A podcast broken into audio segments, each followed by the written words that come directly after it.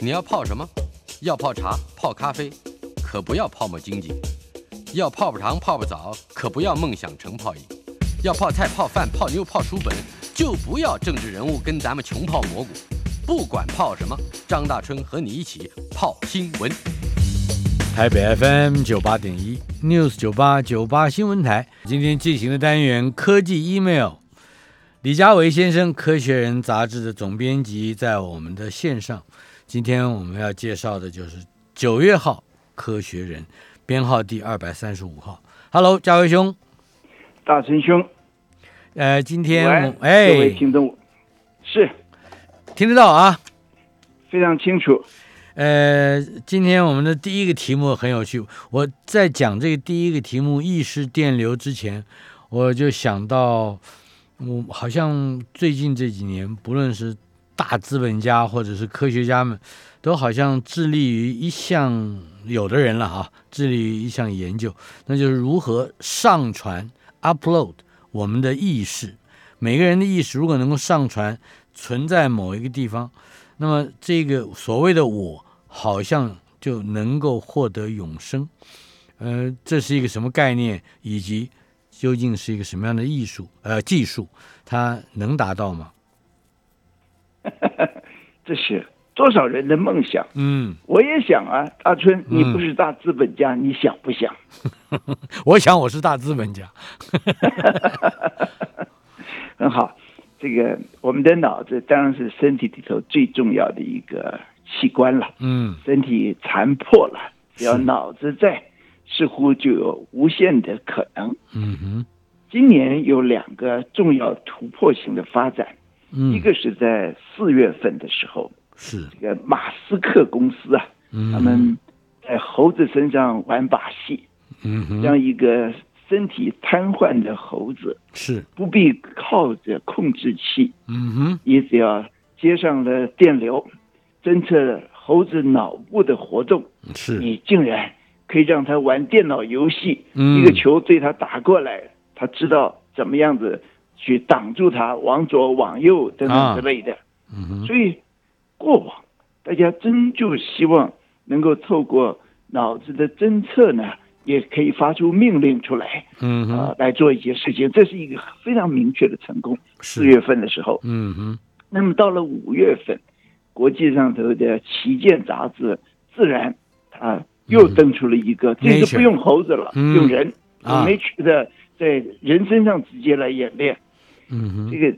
脑子还在手不听使唤了，啊那么也不能讲话，那这时候怎么办呢？就靠打字来跟人家沟通，但是嗯没办法打字。是呃这一次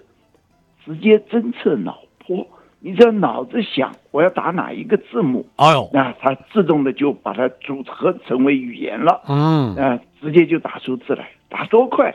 我不晓得大春兄你打不打英 文字？啊哈，我我打的我我打我的英文字是呃一指神功，左左手跟右手的食指的这样玩的，所以呢，你这一分钟打不了几个，打不了是几是个字。那快手一分钟可以打一百九十个字。嗯，呃，这一次找的是六十五岁的人哦，是年轻人觉得是老头。我告诉你，嗯你让老头光用想 的，他每分钟可以打九十个字母出来，哦，不得了，真所的以不嗯得这了。是一个了不起的科技进展。嗯嗯你哼，只要想就可以了。是那么下一步呢？当然就是我何必靠打字呢？嗯，我就对着一个设备，我用脑子来想我要讲什么话，想就行了。想就行了。可是这个想会乱啊，有的时候你一个意念头跟另外一个念头之间，它这个呃受想行识相互作用啊，这个怎么办？啊，这个每个人都会有不同的程度嘛，嗯是不是？这个心情的纯净是很重要的。是，你对女朋友告白的时候胡讲一通不行啊，哎呦，这所以好那多时候年了。一 定是心绪很很很清纯，嗯，所以做这种事情当然要演练。啊是，怎么样子把注意力集中了，心无杂念，嗯那么将来就可以做出自己想做的事情。是。至于这个是我们今天的题目“意识电流”，所以应该是不同的事情。可是看起来最新的研究发现，借由脑脑子里的电极刺激不同的区域的神经元，也能够显示出产生意识经验的所谓的脑图谱，是吧？这是两个方向嘛。嗯嗯刚才是侦测脑波的讯息，然后来做自己是想做的事情。另外一个呢，就回到你刚才所说的了，一开始嗯说那些企业家，包括大春兄，你想让自己的脑子里头永生 upload 你嗯的，但是终究你还想探索人生没有的经验呢、嗯，那这次科学院用两篇文章来谈这个事情。是，那当然就要回到上世纪的哲学家的想象了，嗯呃，桶中之脑。嗯假如我身体全坏了，脑子还没老年痴呆，那么把它取下来，放在是一个桶子里头，给它营养液，嗯这时候就可以通上电流。只要我们知道这个电要接在哪一个位置上头，嗯嗯然后来一个综合版，有好几个电流同时刺激，那你就看到了、感觉到了这种和煦的阳光，热带的微风吹拂着，嗯哎，你似乎还听得到椰子从空中掉下来的地 方，听到海浪声，哎，你以为你就在夏威夷海边嘛？是不是？嗯是所以这种啊生活中的经验，透过这种电的传输到脑子，刺激不同的部位，嗯组成一个新的生活经验，是这就是一个了不起的呃幻想嗯。但是呢，脑科学家想把它给落实了。那、嗯哪一些是意思？这就是这篇文章里头的，你可以说是重点，也可以说盲点吧。嗯嗯科学人》杂志过去有好多篇文章谈我们的脑子，是还纠结在一个辩论上头：人到底是有意识还是没有意识？嗯我们觉得这一切主意都是我想的，我决定要去做什么事情，我当然有自我了，我有自我意识。嗯但是另外一派人就说：“哎呀，人哪有意识？一切都是无意识。我们是身体里头的遗传基因造就了无数的细胞，组合成了自我。但是呢，一切都是听着无意识的，我们只是不只不过是一个被 DNA 所操纵的个体而已。”嗯所以这意识或者是无意识，这是另外一番争论。是不过这两篇文章谈的就是我们怎么去侦测脑子不同的部位，呃嗯，克服呃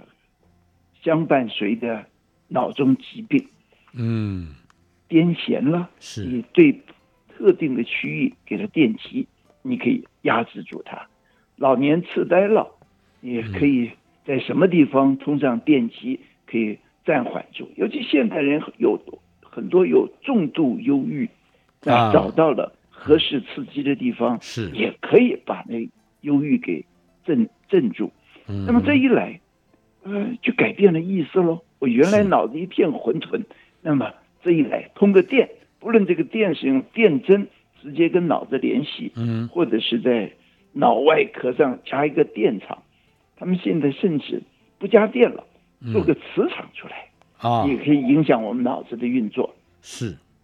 这个是了解我们脑子的本质很重要的新进展，也是治疗疾病跟操控别人一个很难的考量。也就是说，更准确的去了解或掌握脑子里的什么部位产生了什么感受。呃，但是感受可能比较容易，比如说这个疼痛啦、呃，或者是比较明显的。那思想呢，可可以你想，你刚才说了，感受明显，我们感受的世间很多不是我们用语言可以描述出来的。嗯，所以现在的脑科学都是说，哦，我在这里通了电，你的感觉如何？你嗯能形容自己酸麻，或者是有快感，或者是要等等之类吗？这个是幼稚园的问题，原嗯因就是我们有好多事情感受到了是讲不出来的。是哦，我们看到一位女子，你以为一见钟情，其实是人家的气味影响了你对她的看法。嗯那这个气味我们就讲不出来了。我们就嗯盲目的跟着走，眼睛死死的盯着人家，也不知道到底是视觉作用呢，还是化学作用？嗯哼，所以脑子还有很多开发的余地。你想想看，我们的脑子里头有一千亿个神经细胞，啊哈，每一个细胞彼此之间有几十几百个接触点在联系着。嗯哼，那了解这一千个细胞比一千亿个细胞彼此之间的关联，只有到了那一天，我们才能够真正完美的操控脑子。嗯，当然还久，不过终究是一个期许吧。呃，到底是不是仍然还有那个定义梗在中间？就是你必须描述或者说得出来，才算是具备了意识呢？这是哲学问题啊，嗯因为这个定义不清，原因就在于每个人对自我感受的敏感度不一样，嗯，这也变成了障碍。是，然后有一些是基底的问题，我根本说不出。有些事情，这个经验是我们完全说不出来的，嗯就好像，就好像什么呢？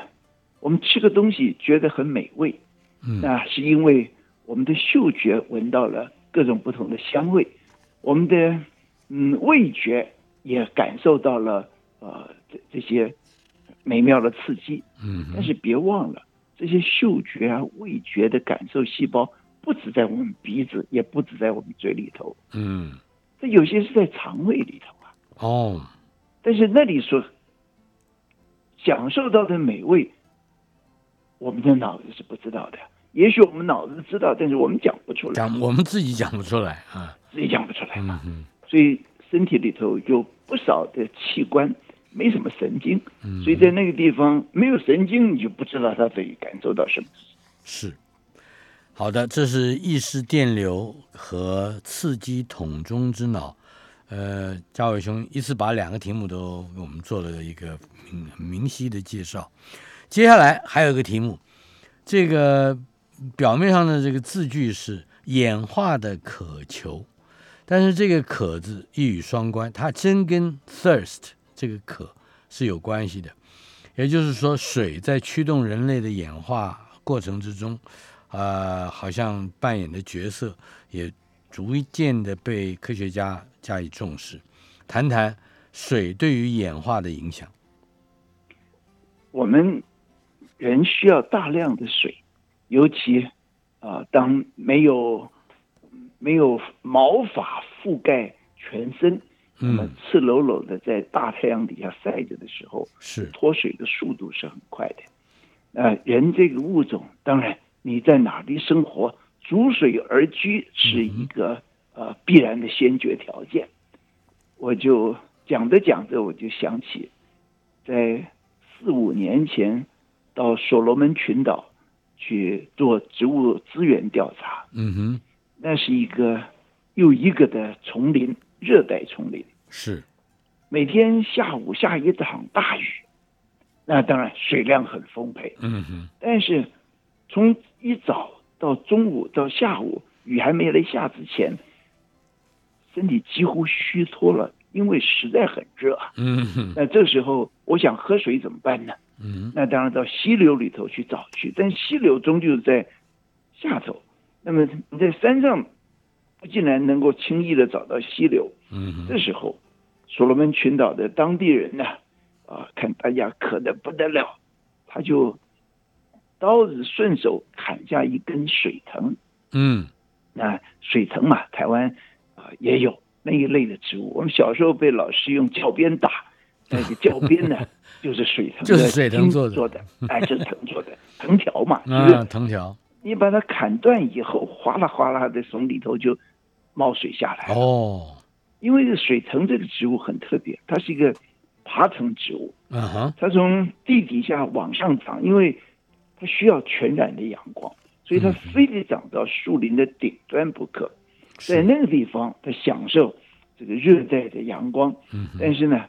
阳光也让它蒸发水啊，嗯所以它必须从潮湿的丛林的土壤里头把水拉到那么高的地方，啊，这时候镰刀一砍，上头的水哗啦哗就往下流嘛。所以嗯，这时候，哎，流出来的汁嗯，是没什么特别味道，啊哈，但是呃，口渴的时候觉得清凉甜美，它就是水，流出来的也就是水。流水也就是水。嗯哼，哎我我看这幸运的是他没毒啊。啊，我哎看不能这在照片丛林上里头啊，嗯哼，呃呃，书这个杂志的照片上，是有五十三页的那张照片，说嗯是哼有一个青少年，奇曼内族的青少年，在是玻利维亚的亚马逊丛林地区，从那个藤蔓里头取水来喝。那那个是那个藤蔓嗯有他的手背那么粗，哦 OK，对不对？他倒嗯出来的水看起来好像还蛮丰沛的。像水龙头流出来的，嗯对嗯对对，在小水龙头流出来。所以我刚举所罗门群岛的案例，嗯哼，文章里头谈的是亚马逊河是，啊，也就是隔这么远的地方，人类用同样的方式、一样的生活经验来嗯寻求干净的水，这是，是一件很重要的事情。嗯很多植物是不能这样子用的，它尽管再含再多的水，你把它放到嘴里头嚼一嚼，给毒死了，是不是？嗯所以人类的经验让我们做了这样子的一个了解，做了这样的选择。是要，谈的是什么？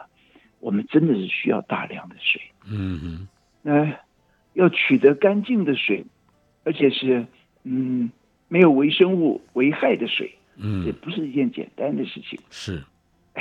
想想，喝酒是多美好，但是嗯别忘了，喝酒的前提是酒里头除了有酵母菌特定的少量的微生物，但是基本上对我们无害。嗯所以世界各地的人发展出酿酒的技术，它其实符合多项需求。嗯那种熏熏然的快感当然是推动力之一，嗯哼。但是呢，酒喝进去都无害，啊，哎，这是很重要的水源，干净的水源。呃，除了喝的水，我看文章所探讨的这个跟人的演化必须寻求干净水源的这个这个需要，好像还在解渴之外还有其他的事物，是吧？是啊，你想想看，你洗澡冲马桶要用多少水？嗯哼，呃，现在的工业发展又需要多少水？所以，在这个气候变迁的时代，嗯地球上人口的分布以及这种人为的设施要重新洗牌。嗯，对，像我们平常啊，嗯，成年的男人大概呃摄取量，这个水的摄取量从一点二到六点三公升，女性稍稍少一点，也不过少少不到一公升。这么这个呃可是每天我们所需要的水的量，却可能高达一百多公升。这当然除了洗涤，我们还想不出说我们是不是应该有更多共识去去简约或者是节约我们的使用这个水的这个量。所以从大春刚才提的数字，大家都听清楚了。我嗯，们真正喝到身体里头的水，也就是两三公升嘛，是一天嘛哈。一天。但嗯是平均一个人用那么多的水，你讲的还很可能是全球的平均数字呢。啊哈，你没讲台湾呐、是，台湾我们在这个岛上有充沛的雨水，在大多数情况底下，是吧？嗯但是我们还经常缺水，其是，中很重要的两个原因，因为河川急促，落下来的雨很快到海里头去了，嗯它流不下来嗯水库不够多，哎，没怎么流下来。再来一个，我们的用水实在是不知节制啊，嗯农田用不少水，这是，几年新兴的工业，尤其你想想看，那种护国神山半 导体工厂，他们用多少水呀、嗯哼，这时候，我们又用最便宜的水价来支撑一个啊不太健康的资源利用，所以嗯这是不合理的事情。嗯怎么样子把水价定在合适的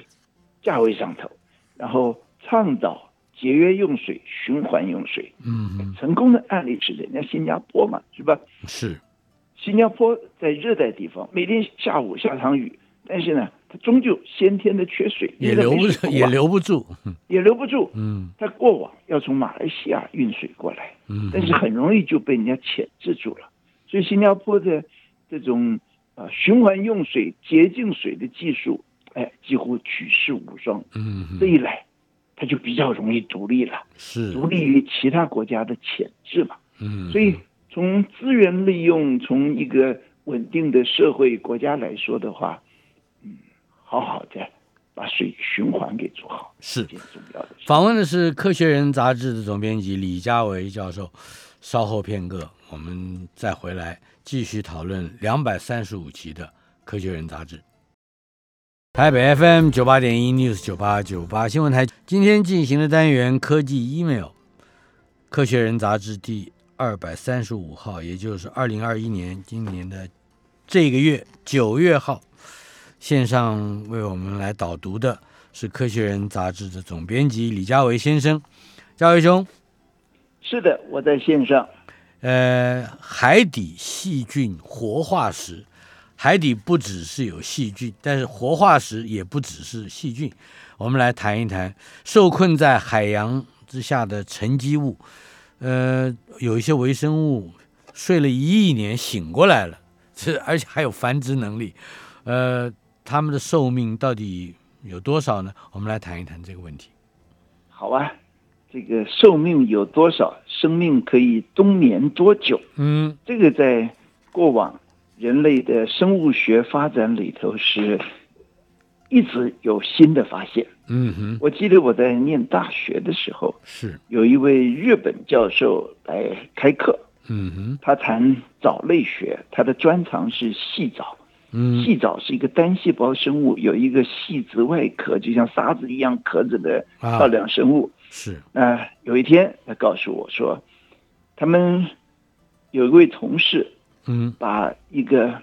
标本瓶里头的土壤嗯，给拿出来，那个土在瓶子里头已经放了六十年了。嗯哼，那六十年处在长期黑暗干燥的情况底下，他们想行光合作用的生物大概不会活吧？嗯结果没想到，它浇湿了以后，啊。那个黄色的细藻，能行光合作用的细藻醒过来了。哎呦那么土壤表面长了一层黄色的细藻群在上头，啊哈所，以我印象深刻。至是少明确的数字，这种单细胞在干燥的环境底下活六十年是不成问题的。嗯，我记得我在十七年前，是正确的说十七年前，我的孩子五岁的时候，哦他有一天问我说：“你知道全世界命最长的动物是什么吗？”嗯我哼想了，我只是猜这个猜那个都猜不出来，包括恐龙啊什么的。嗯哼，他最后他说，现在还存在的是一种叫做鸣蛤的生物，嗯嗯哼明天的鸣，蛤蜊的嗯蛤。是什么意思呢软体动物，哎嗯，蚌壳原来是原来，据他说他是看看巧虎那个 杂志啊，嗯哼，那个儿童科学杂志，说原来大概在明朝就已经有的这样的一个蛤蜊，现在还活着，所以五百年嘞，嗯哼，我这个这个可靠不可靠两是？三百年就很平常了。嗯像那个锦鲤，漂亮的锦鲤活个一两百岁不是问题。嗯对吧哼那鲸鱼有些也可以活一两百岁，海龟也是如啊哈此啊，所以到百算是一个呃可以理解的数字。嗯那几百，你刚说到明朝，我就告诉你一个宋朝的案例。哼啊哈有一次我到洛杉矶加州大学是去找一位叫沈玉培的教授，沈玉培他姓沈，是沈君山的表妹。我不晓得大你的听众里头啊哈认得沈君山的人多不多？嗯我听过他名字的，终究沈君山的表妹对我们来说有相当的魅力，嗯哼四大公子之一的表妹。那我见到她的时候，她已经六七十岁了。啊哈他拿出一个纸袋给我看，嗯里头放着黑乎乎的种子，嗯袋子上都写的中国大连、普兰店、西炮子村，嗯呃，拿出来就是莲花的种子，哦就是荷我们说的荷花的种子，是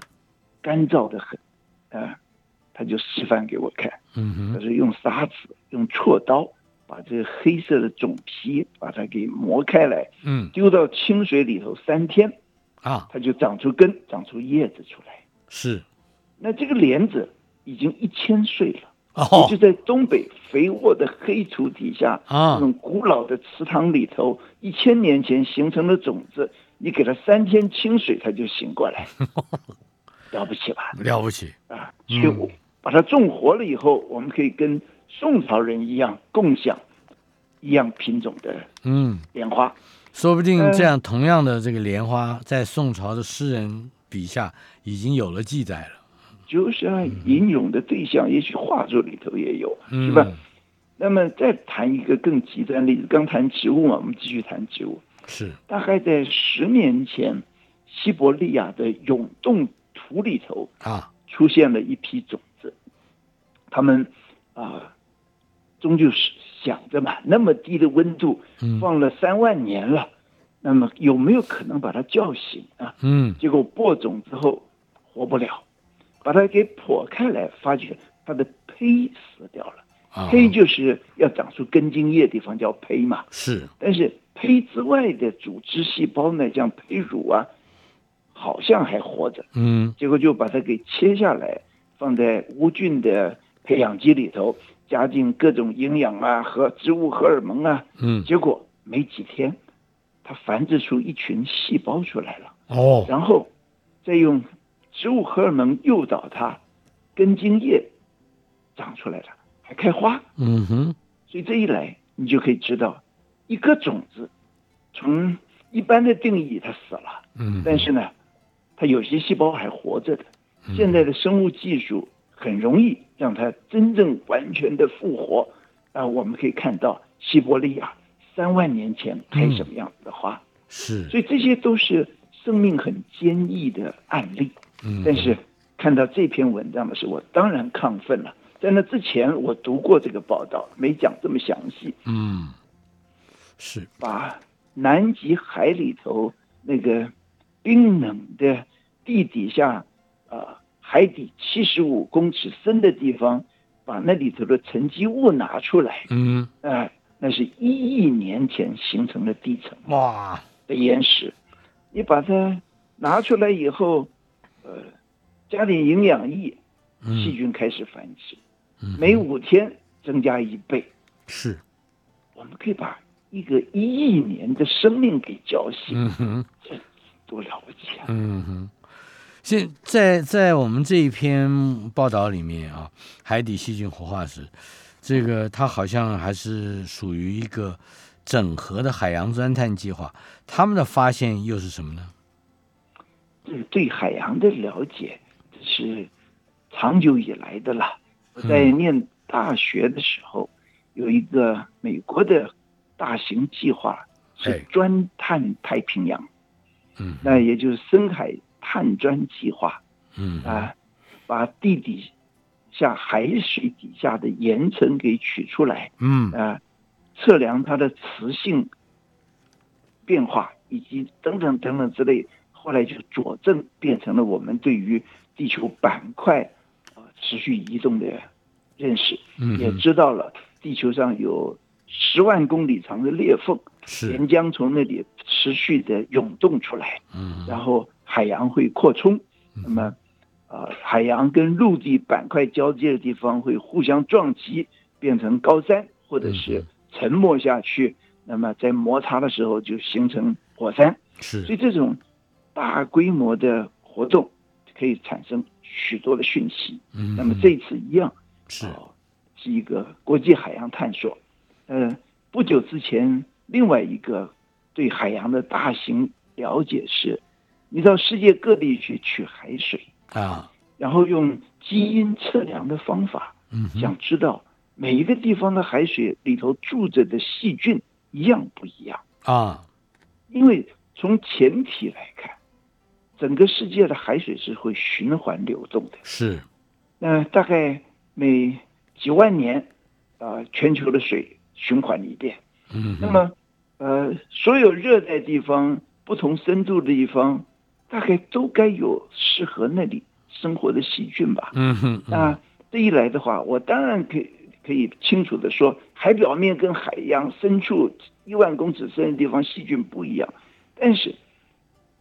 全世界一嗯万公尺深的地方都长同样的细菌吗？海洋表面都长同样的细菌吗？后来结论出乎意料之外，不是如此。嗯哼，你到不同的海洋跳进去喝一口海水，每一口海水有几千种不同的细菌，嗯，而且在这里喝的跟另外一个地方喝的种类不一样，是所以地球上生命种类的多样性远超乎过去的估量嗯啊。是把细菌微生物的物种变化给纳入考量的话，这个地球上头的生命多到几乎无可计数。是，而且呃喜爱微生物的人，这些科学家，尤其是研究科学的人，会会有一种更棒的想象，那就是也许我们的恐龙都还没死呢， 是吧？啊，恐龙，这恐龙，呃，也许还没死，嗯哼，呃，这个也许永远都可以说嘛。是那、呃狂野的人会说什么呢？说六千六百万年前不是有颗小行星撞到地球吗？哎，啊，那一定把很多恐龙直接就撞得血肉模糊。嗯那那个撞击把很多的岩石气化了或者异化了，变成岩浆，那么可以喷到地球跟月球之间嗯哼，一半以上的距离。是那还有很多岩石从来不再回到地球上，它直接就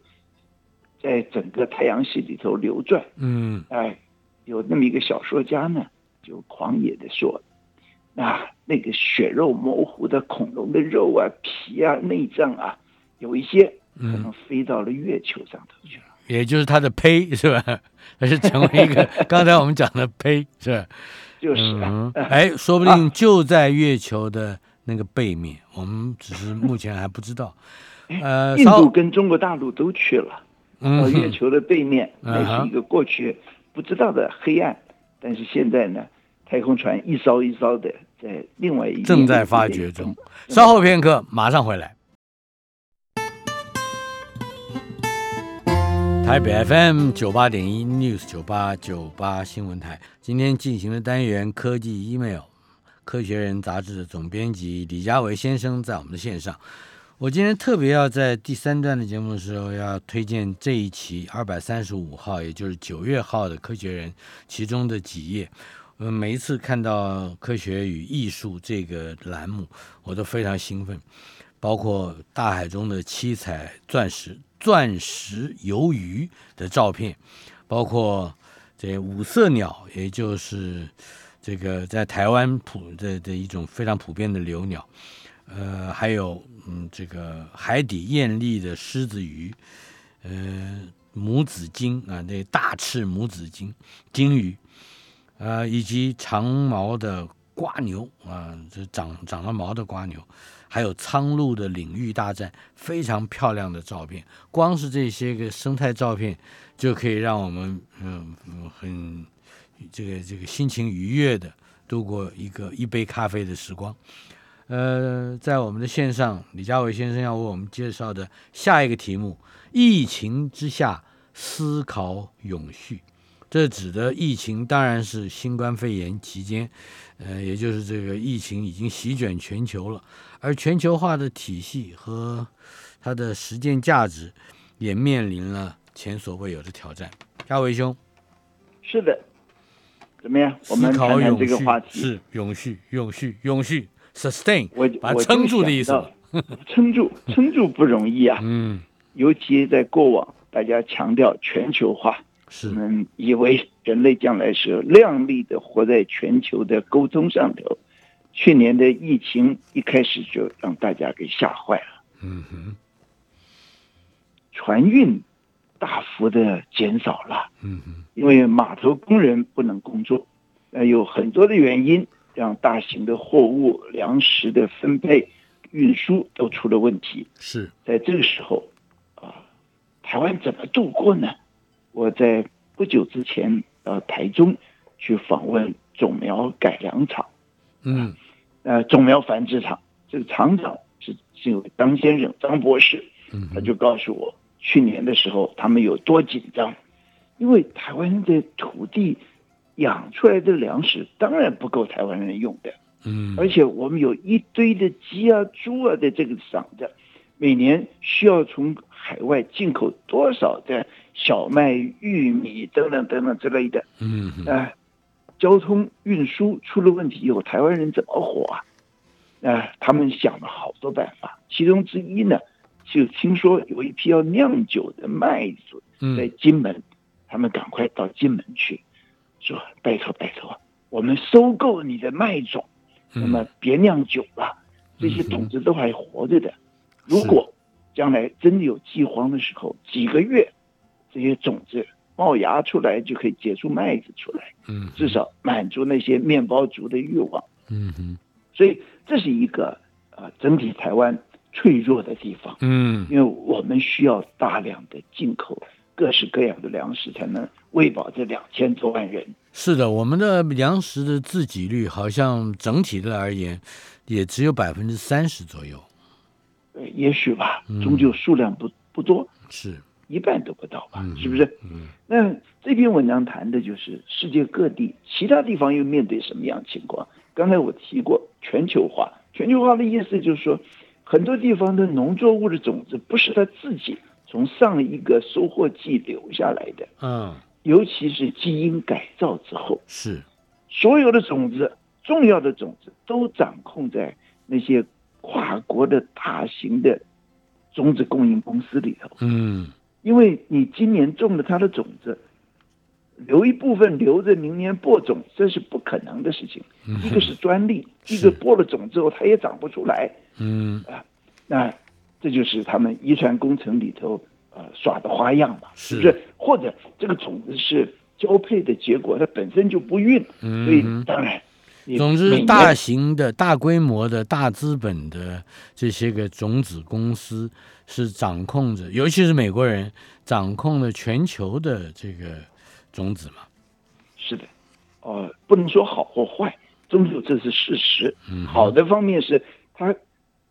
开发出来的品系是很高产量嘛，是嗯不是？哼，那是，高产量有时候是掌握在几个因素底下，你要有充裕的肥料供应，嗯你哼，要有持续的各式各样的农药上加上去，那这来才能保证高产量。但是灾难来的时候，种子进不来，嗯即使进来了，也没有足够的肥料，也没有足够的农药在养它。的嗯时候，这个地区原来的古老的品系就发挥作用了。是，嗯如果还留着的话，因为几百年、几千年筛选出来的种苗是适合在这个地方的环境跟微生物底下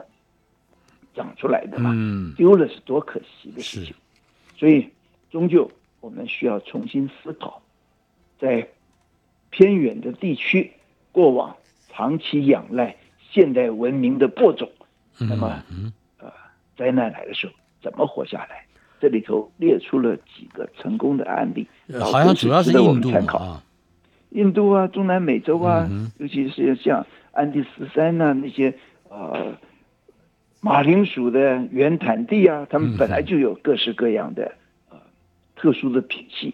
别丢嗯了，太可惜了。是，保种是很重要的。嗯哼，这是在疫情之下，让我们能够稍稍看远一点，就会看到很多看起来现在是落后或封闭的地区，也许他们正是未来帮助全球人类度过危机的一个转机点嘛。接下来是我们也得想想台湾怎么办呢？是哎呦这个，不是这个他问题是中央政府的问题、县市政府还是乡镇呢？大家他永远会先想变成政治问题，嘿嘿。想， 好吧？哎，来，接下来是农药毒害地球土壤，这跟前面我们讲的这个思考永续呼应是呼应的。是的，呃，现代的农业几乎离不开农药嘛。嗯那只有少数的生产那种昂贵的有机生产嗯是脱离了农药。呃，农药怎么开发出来的？那当然是新合成的化学品。嗯呃，有一些是从自然界借鉴过来，然后人工大量的生产。是呃，怎么知道对人有没有害？那、这当然可以做实验了，是吧？呃嗯，但是对环境有没有害，这个是大家过去相对的忽略的地方。对了，哎、读了以后你才知道，哦，原来实验的对象安全与否只靠一种蜜蜂。那蜜蜂是养在蜂箱里头的欧洲蜜蜂，那么就把它当成环境的指标了。嗯那看看这个农药对它有多毒，呃，没事，大家就安全使用吧。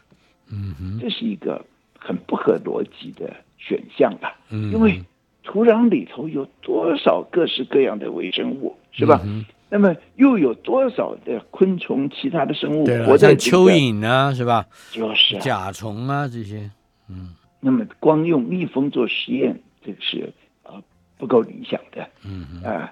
而且你养棵植物，种过万年青的你就知道，你把它切下一根放在清水里头，嗯，它自己发了根，它就在那长着。大家是，以为它脱离了其他生物的影响，自动就可以长得很好。嗯这个是对于那个植物本身。我们现在很多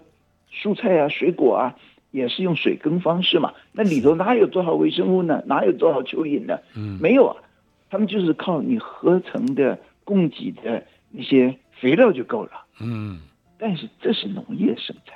我们现在谈的农田不只是农业生产，它是一个地球环境里头很重要的一部分。你把所有的农田细菌全杀光了，嗯哼，完全改成人工的水耕方法，还是会产生作物，但是这地球就不再是现在的地球了。是，其他的生物没办法活下去，而且气候的剧烈改变也是我们承受不起的。另外，我们还有一分钟的时间哈，大伟兄，我有一个问题，也这也是一篇专栏的题目，坏科学格外有人气，这是怎么回事？因为危言耸听啊，嗯多好！现在有多少杂志需要大家投稿去登文章出来？啊他们赚钱呐，你投篇文章，他收你几千美金呐。嗯哼那也因此有不少的科学研究其实经不起别人重复的。嗯那那些经不起重复的，通常是最吸睛的，所以这一来，嗯啊，科学论文越来越多，但是误导的假科学也越来越多。所以假小心新哦闻，假新闻不是只有社会新闻跟政治新闻，哦， 对不对？科学嗯科学新闻也科学发要展小心一是点如此啊。嗯嗯，哼捏造的不得重复的，那怎么样去辨认呢？嘿嘿，很难。嗯你需要有人去重复那个实验，你才能否决它呀。嘉伟兄，如重果我复实是验不是简单的如果我是你，我就会说看科学人就好了，哦，那是当不然嗯是？是是了，不是？这个是不必说就知道的。感谢感谢嘉伟兄，